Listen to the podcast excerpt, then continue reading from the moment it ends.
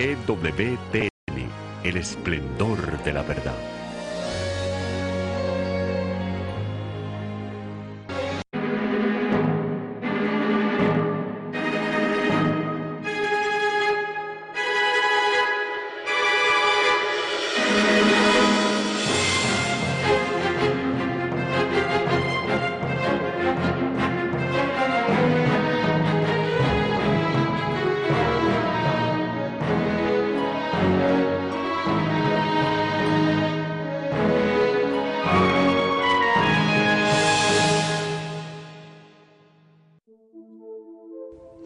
Queridos amigos, soy el padre Horacio Bojorge de la Compañía de Jesús, vivo en Uruguay.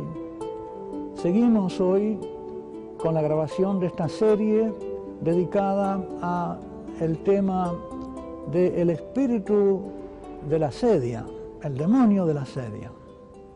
Quiero tratar con ustedes hoy acerca de lo que es la sedia, las definiciones de la sedia, para comenzar por un conocimiento conceptual de la sedia, que no va a ser suficiente. Después tendremos que ver cómo estos conceptos se realizan en la realidad, de donde han sido eh, abstraídos. Pero comenzamos por las definiciones porque es una manera de abordar este fenómeno tan rico, tan complejo.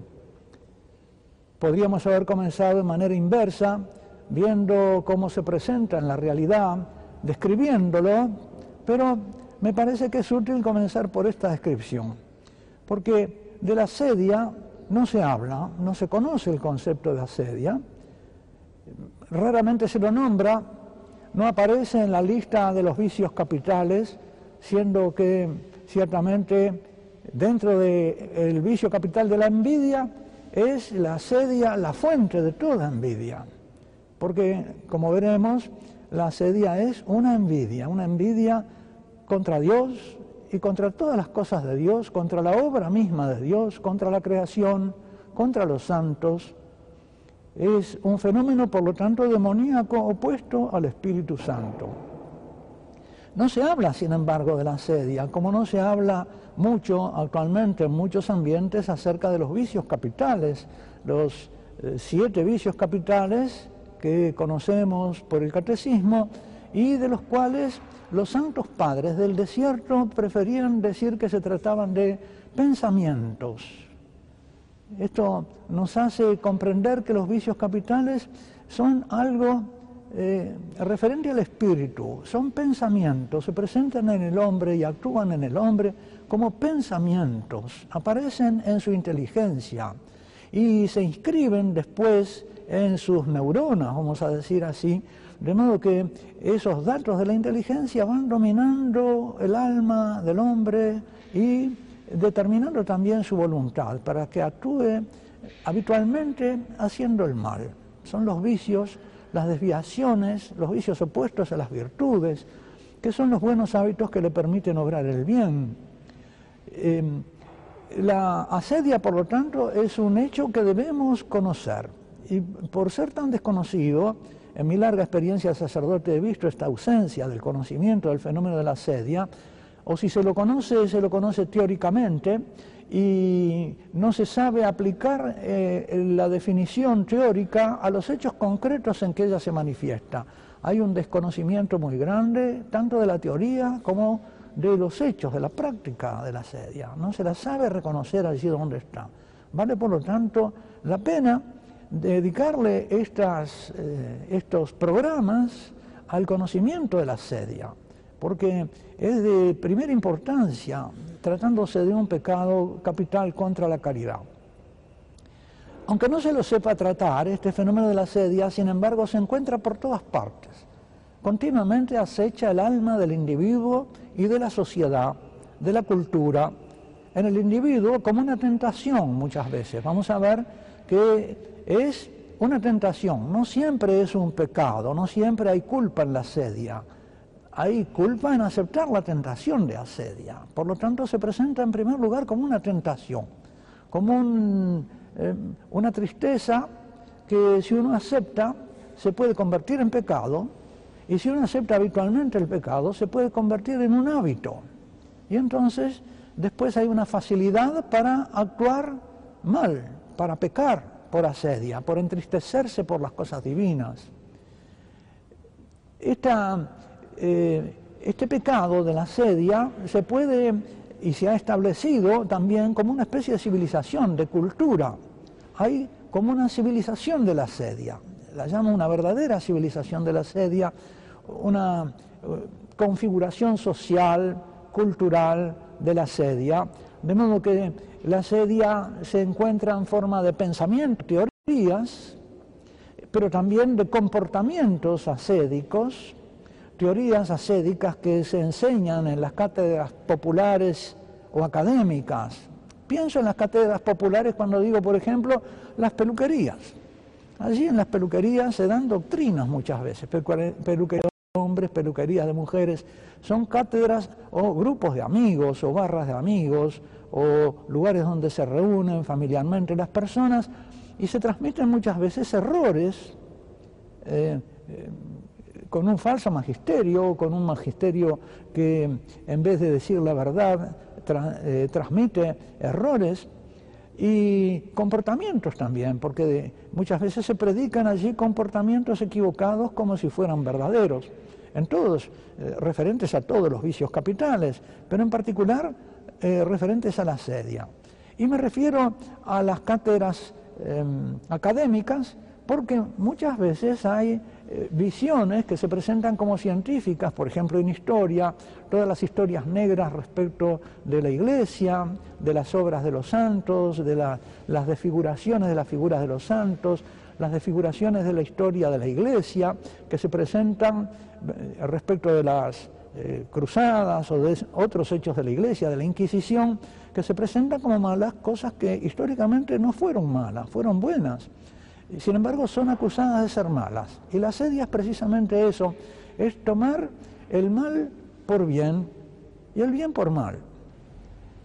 Hemos hablado de cómo se transmite la sedia, muchas veces sin darse cuenta de que se la está transmitiendo de esa manera, en forma teórica y en comportamientos asédicos, en las cátedras académicas y en las cátedras eh, comunes, populares. Ahora, ¿Qué dice la Iglesia acerca de la sedia? ¿Qué nos dice el Catecismo de la Iglesia Católica acerca de la sedia? ¿Qué es? Eh, doctrinalmente, ¿cuál es la verdad acerca de este demonio de la sedia?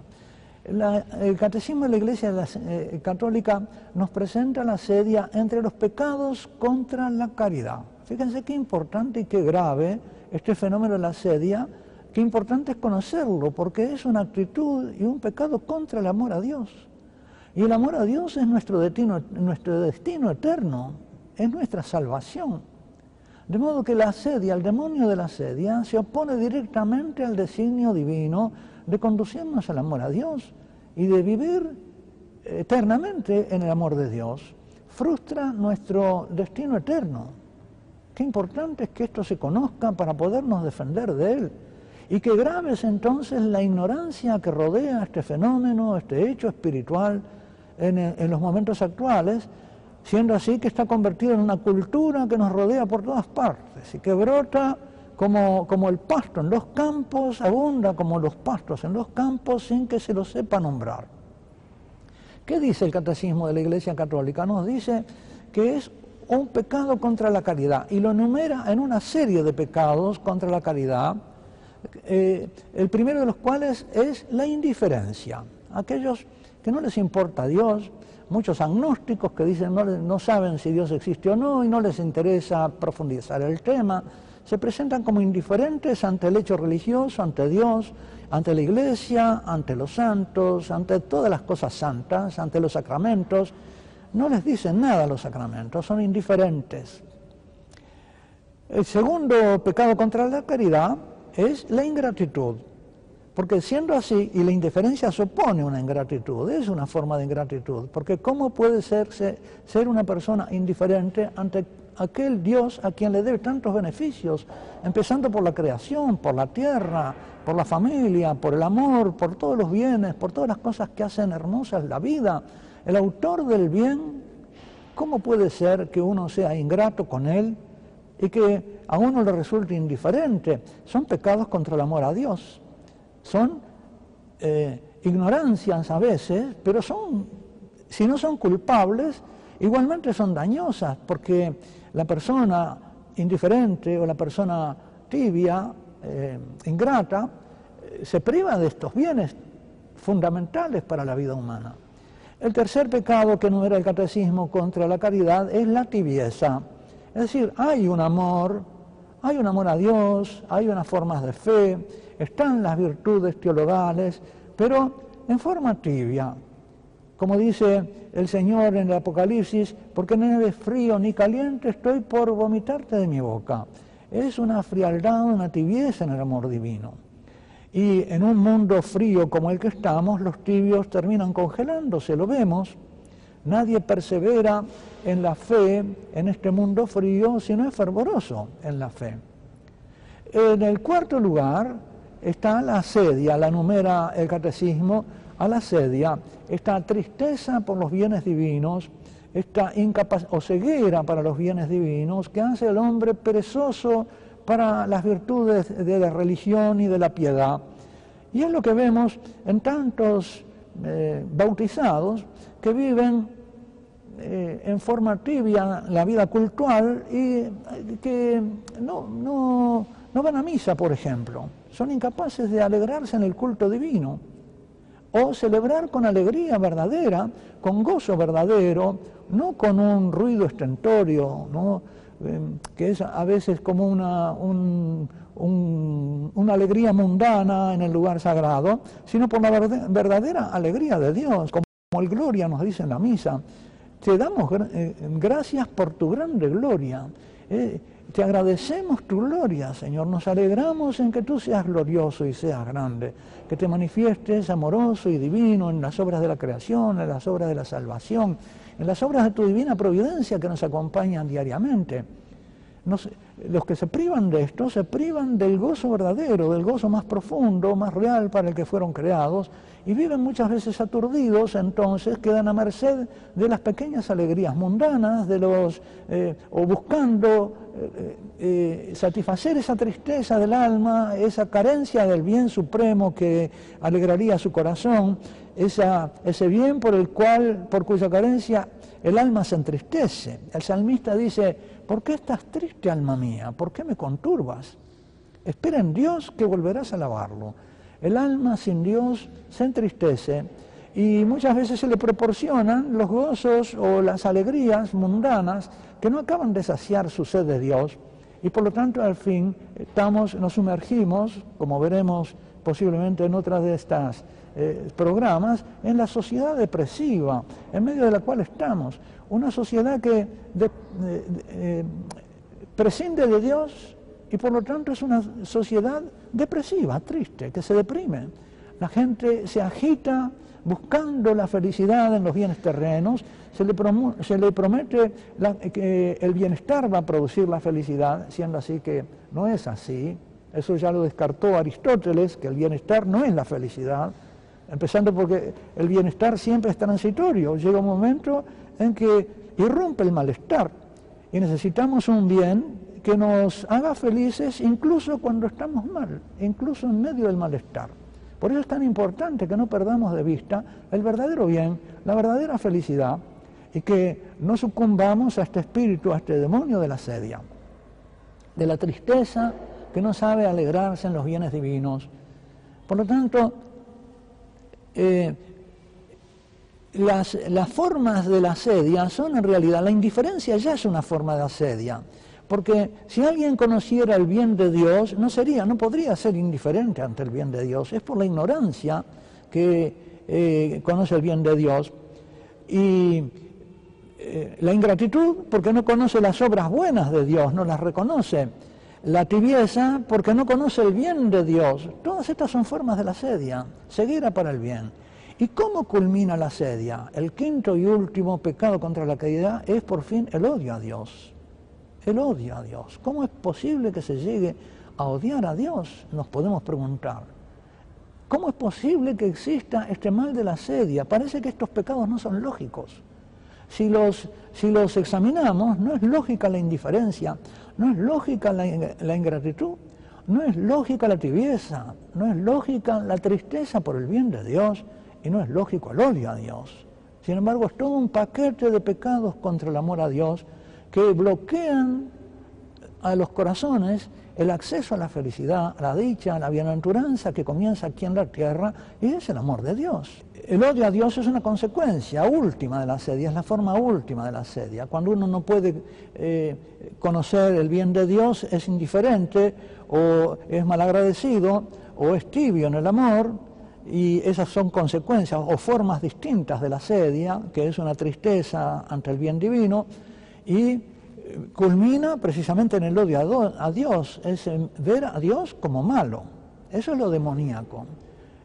la forma satánica es que Dios es malo. Ya en la tentación a Eva, Satanás le presenta a Dios como un ser egoísta que no quiere comunicarle a Eva los bienes divinos y que por lo tanto la aboca a apoderarse de ese fruto prohibido que el egoísmo de Dios le prohibiría, siendo así que Dios tiene un momento para entregárselo, hace Satanás que ella se precipite a apoderarse de un amor antes de que ese amor le sea dado.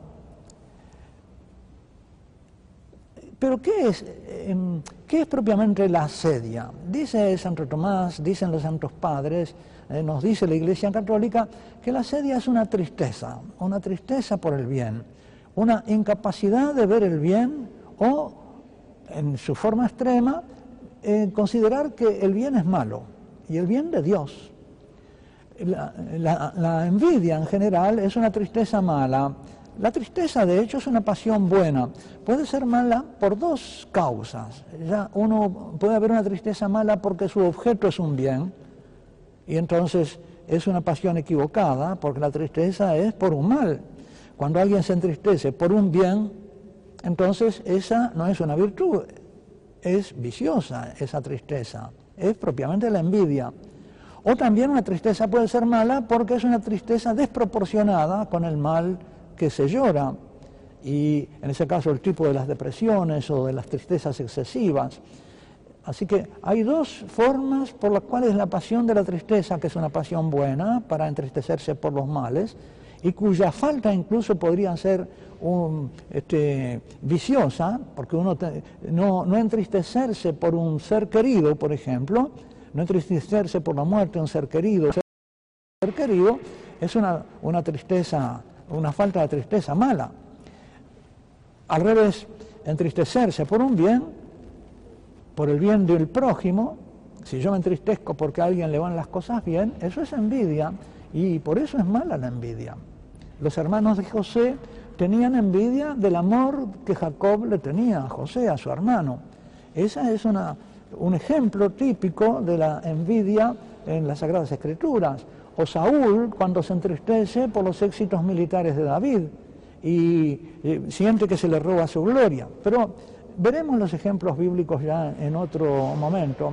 Ahora nos toca ver a la asedia como tristeza, tristeza por el bien de Dios, eh, y esta tristeza puede ser por una ignorancia del bien, simplemente una ceguera por el bien.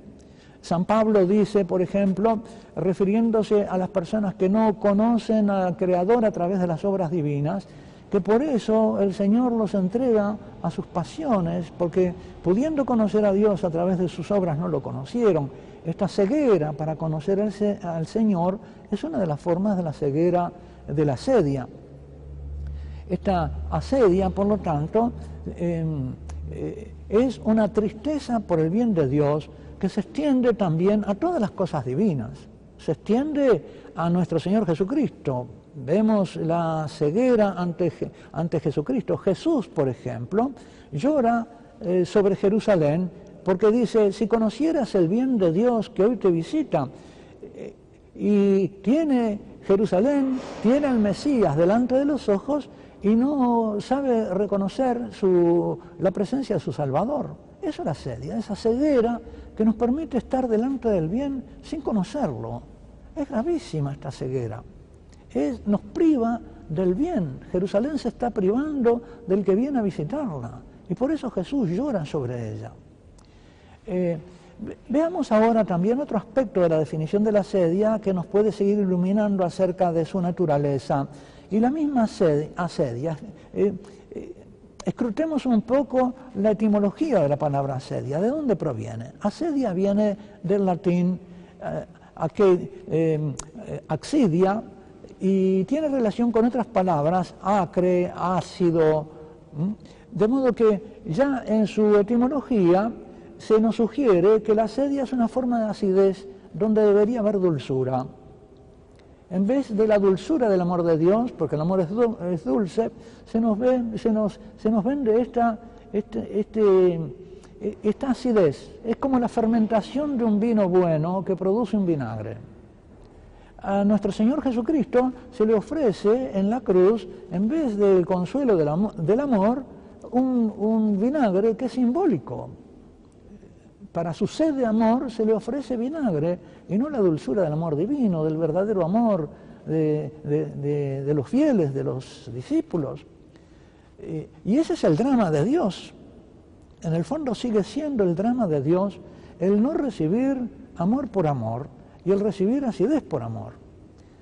Pero la palabra latina axidia viene a su vez de una palabra griega akedeia, y la akedeia en griego eh, es la falta de piedad que se usa en griego especialmente, la falta de piedad con los difuntos, con los muertos, que no se le dan los honores fúnebres que se le debían en la cultura griega a los muertos, el descuido del culto de los antepasados, del hogar familiar, la falta de piedad. De modo que es también una ceguera, una falta de consideración, una falta de amor a aquellas personas y a aquellos dioses que se deberían honrar y amar. Por lo tanto, eh, llegamos al, fin de esta exposición acerca de la, em, de la naturaleza de la sedia y nos conviene ahora recoger las consecuencias de esta, eh, las consecuencias funestas de la sedia para la vida espiritual tomo de un diccionario de espiritualidad eh, lo que se nos dice acerca de eh, las consecuencias de la sedia. Dice, al atacar la vitalidad de las relaciones con Dios, la sedia conlleva consecuencias desastrosas para toda la vida moral y espiritual. Disipa el tesoro de todas las virtudes la sedia se opone directamente a la caridad. Es el pecado contra el amor, a Dios y a las criaturas, a los hermanos. Pero también se opone a la esperanza, a los bienes eternos, porque no se goza del cielo. Qué poco se está hablando de la vida eterna, queridos hermanos. Y qué imágenes tan tristes hay a veces, acerca de la vida eterna. Es el abrazo con el Padre, es el amor eterno, el ser engendrados por Dios eternamente. Pecado contra la esperanza contra la fortaleza, porque el gozo del Señor es nuestra fortaleza. Donde falta el gozo del amor de Dios, no hay fortaleza para hacer el bien. Se opone a la sabiduría, al sabor del amor divino, una teología sin amor a Dios. Y sobre todo se opone a la virtud de la religión que se alegra en el culto. ¿Por qué están desertando los católicos en tantos países del culto dominical?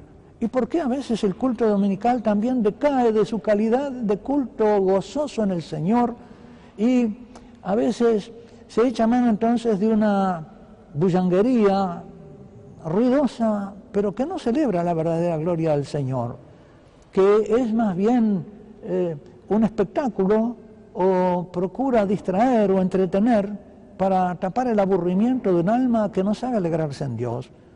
Se opone, por lo tanto, a la devoción, al fervor, al amor de Dios y a su gozo. Sus consecuencias se ilustran claramente por sus defectos, o para usar la denominación de la teología medieval, por sus hijas. La disipación, un vagabundeo ilícito del espíritu, la pusilanimidad, el pequeño ánimo, la torpeza, el rencor, la malicia. Esta corrupción de la piedad teologal da lugar a la corrupción de todas las formas de la piedad moral. También origina males en la vida social, en la convivencia, no digamos nada en la vida eclesial, donde las personas se alegran del bien que Dios hace en otro porque no lo hace en uno. La detracción de los buenos, la murmuración, la descalificación por medio de las burlas, las críticas y hasta las calumnias, los devotos, ¿verdad? Esas burlas que vemos en la iglesia. Qué terrible, queridos hermanos, qué importante conocer este mal del que nos seguiremos ocupando. Bueno, queridos hermanos, agradecemos las luces de Dios y de la iglesia sobre este demonio de la sedia que nos pone en guardia contra ellos y le pido al Señor que los bendiga en el nombre del Padre, del Hijo y del Espíritu Santo que los proteja con San Miguel Arcángel y el ángel de la guarda de este demonio de la sedia que nos ataca por dentro, desde el fondo de nuestro corazón, de nuestra alma, pero también nos ataca desde la cultura que nos rodea. Y nos encontramos entonces en el próximo programa donde seguimos profundizando e iluminando este peligro que nos rodea y que es importante conocer.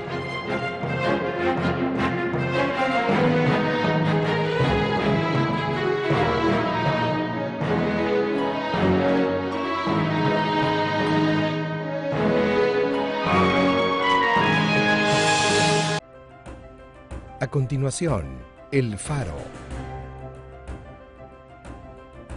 Seguido por El siglo de las reformas